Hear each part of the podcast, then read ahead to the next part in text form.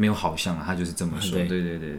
那有没有什么注意事项可以跟我们的这个病友或者是患者或者是听众们分享一下？嗯，注意事项其实，呃，如果是说真的是这种 primary 就是原发型的，嗯可能就是说要做到预防比较难啦。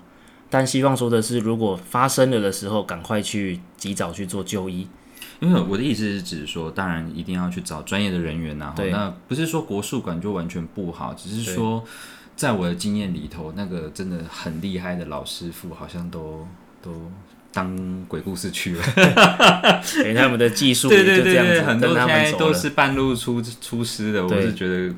呃，我们我们就讲学历一点啊，可能他在解剖的观念里面也没那么的强，嗯，我们还是要慎选对象，但对当然找医师人员的保险，呃，不是不是不是请保险，就是说找医师人员这件事情是比较对妥当的，保险，对对对，安全性。高一些。那有没有说，呃，他在这三个 phase 里面，他自己可以做的事情？通常第一个时期，我们讲是疼痛最严重，发炎比较严重的时候，所以自己做的话，尽量是其实避免你的受你的五十肩的那那个地方过度的去游到负重，嗯稍微减少他的日常生活中需要出力的机会。所以第一个负重的程度，沉重的程度对，，OK，先把它控制下来。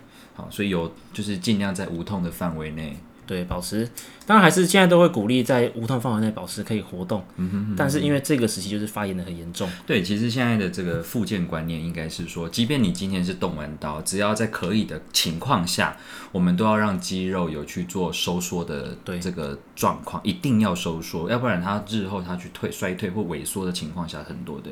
只是说动作，你肌肉收缩未必关节会有动作然后。说啊，一线弓每当叮当，可是你事实上可以处理的。好，但但是因为每个术式、每个开刀的术式不太一样，这部分还是要请示这个专业的医师人员，比如说你的动刀的医师啊，或者是你的主责的物理治疗师会比较好。但是如果可以的话，不要因为它痛你就不太敢完全动，错，应该是在可以的范围内、适当的范围内去尽可能动能。对对对对对。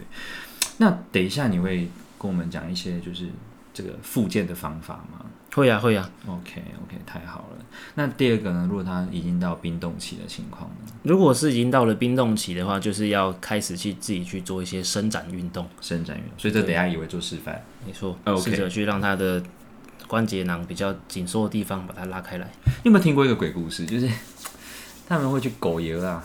哦其实我对传统这件狗爷啊这件事情，我我我自己是半信半疑。嗯，因为我自己以前也曾经有那种受伤，然后然后长辈会带你去狗那种就是一块药膏，狗皮药膏，他就用热热的，然后就给你很烫很烫的敷上去。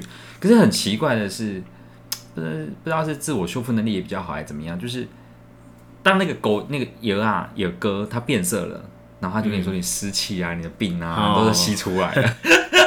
但是我确实也真的这么神奇，就是对对对，但是我我有一个更可怕的这个鬼故事，就是呃，以前家里有个长辈，那他就习惯去中部哦，嗯。就是中南部哦，中南部那边去找一个算跌打损伤的那个滚陶塞路、嗯，哦，拳头拳拳头师拳头师，呃，那他就是标榜他的狗药非常厉害，就一片一百块、啊。我我那个长辈其实体积有点大，每次都贴十二片，你可以想象十二片怎么贴吗？十欸那二一片不小哎、大概就一片就这样子，他就贴十二片，就说这个这个某某师傅说这会去湿气呀、会让你永葆青春。